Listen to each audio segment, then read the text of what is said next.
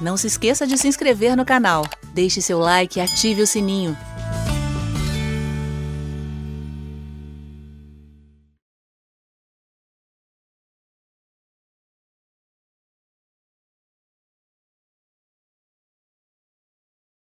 Eu acho que a santidade é um processo. Ela tem uma questão de status. Em Cristo nós somos considerados, chamados de santos. É como Deus nos vê, né? Pela, pelo prisma de Cristo Jesus, porque o sangue foi derramado por nós. Então não há nada que possamos fazer para sermos mais santos ou menos santos nesse sentido. Mas existe também o lado experimental da vida, né? A questão da santificação que é um processo, que é um processo pelo qual todos nós estamos passando, em maior ou menor grau, numa área ou noutra área. Todos nós estamos nos santificando.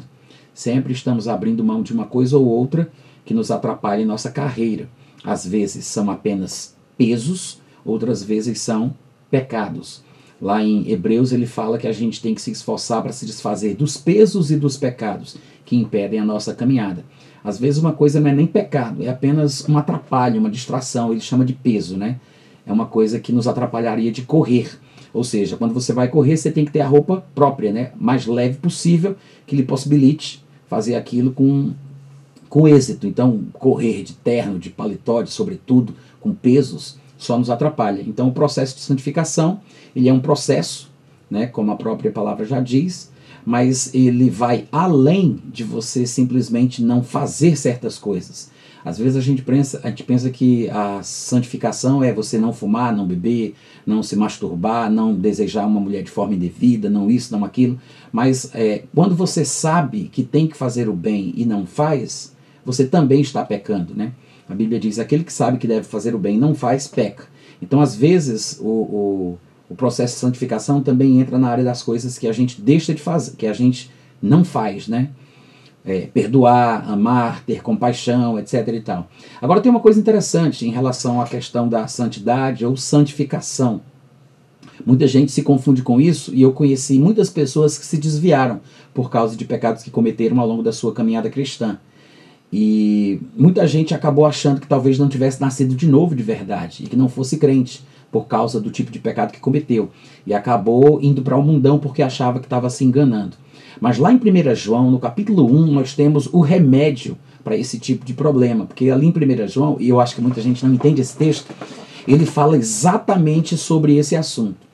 Ele diz que se é, nós que somos crentes, que confessamos Jesus como Senhor, viermos a pecar, ele diz que nós temos um advogado que é justo, e se ele advoga a nossa causa, é porque ele faz isso é, com base legal, ou seja, é um direito que nos foi conquistado.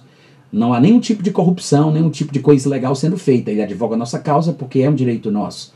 A dívida já foi paga, então ele advoga a nossa causa. Ele é o advogado Jesus o justo, né? O sangue dele foi derramado não somente para a purificação dos nossos pecados, mas na verdade pelos do mundo todo. A diferença é que o povo do mundo não se interessa, não liga e não recebe as dádivas e os presentes que foram gratuitamente concedidos por Deus. Os cristãos não, já deram o primeiro passo, já aceitaram a graça, aceitaram a salvação, confessaram Jesus como Senhor e entraram nessa porta, né? E agora estão percorrendo esse caminho estreito. Se porventura um cristão vier a pecar, ali em 1 João ele diz o que é que o crente tem que fazer: que se nós confessarmos os nossos pecados, ele é fiel e justo para perdoar o pecado e purificar da injustiça.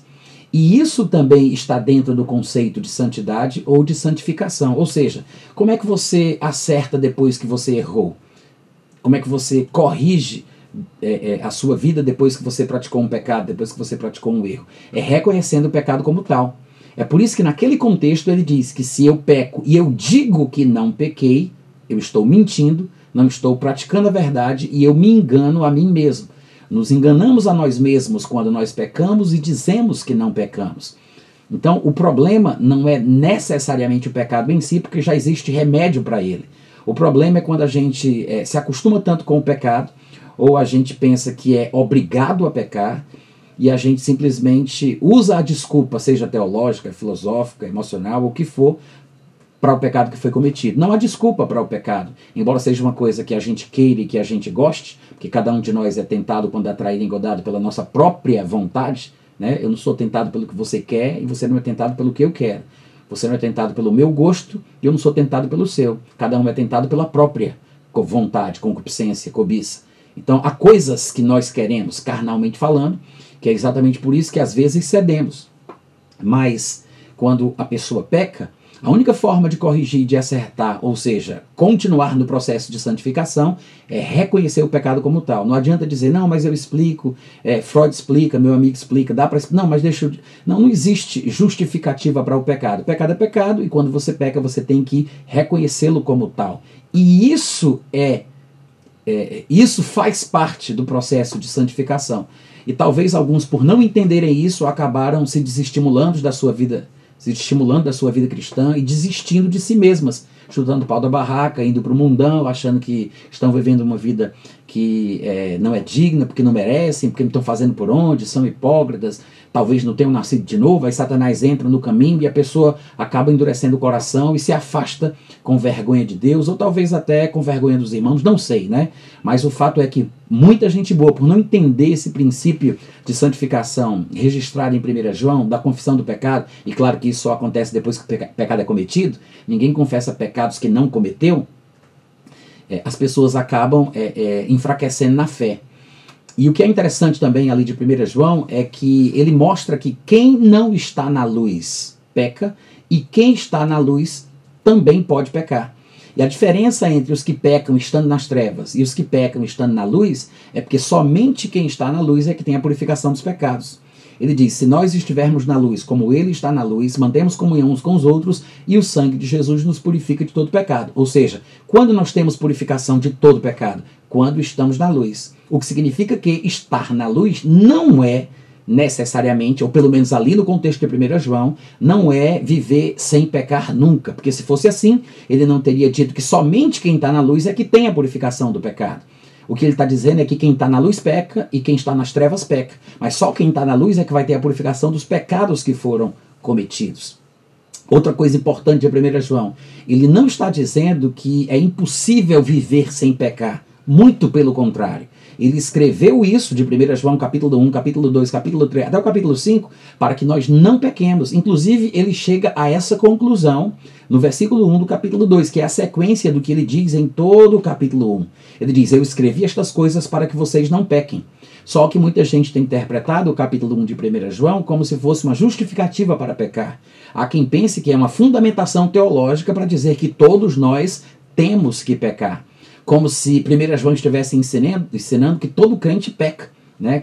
Porque pegam versículos isolados do seu contexto e pensam que quando, por exemplo, João diz, se dissermos que não cometemos pecado, enganamos a, a nós mesmos, o pessoal pensa que com isso João está dizendo que todo crente é obrigado a pecar. Porque se eu disser que eu não peco, não peco nunca, não foi isso que ele disse, mas é assim que as pessoas interpretam pensam que ele está dizendo que se eu disser que eu não peco nunca, eu sou mentiroso. Por quê? Porque todos nós somos pecadores. Nós sempre iremos pecar. Somos obrigados a pecar. Eu tenho a obrigação de pecar, porque está escrito que se eu disser que eu não peco, eu estou mentindo. Então eu tenho, eu, é obrigado, é obrigatório pecar. Não é isso que João está dizendo. Ele está dizendo o seguinte: que se eu pecar e eu disser que eu não pequei, eu estou mentindo. Se eu pecar e eu disser que eu pequei, eu estou falando a verdade. Então, quando eu peco, quando eu cometo um pecado e eu digo que não tem nada demais, que está tudo bem, eu justifico o pecado, eu não confesso o ato como pecado, eu não reconheço o erro que eu cometi, aí sim eu estou mentindo, eu estou me enganando, não estou praticando a verdade.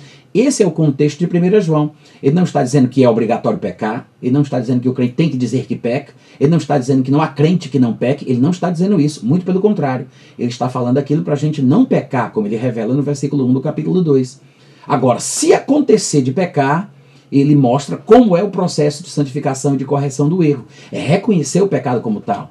É você nunca tentar tapar o sol com a peneira. Então, a, a, o que a Bíblia ensina sobre santidade e santificação é muito interessante e muito válido. Só que eu sei que existem alguns pontos que algumas pessoas às vezes não entendem bem.